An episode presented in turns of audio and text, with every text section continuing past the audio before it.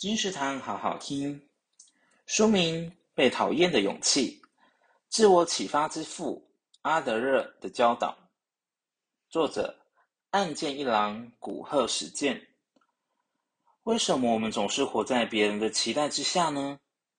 或许是因为我们缺少了被别人讨厌的勇气。所谓的自由，就是被别人讨厌。哲学家说，有人讨厌你，正是你行使自由、依照自己的生活方针过日子的标记。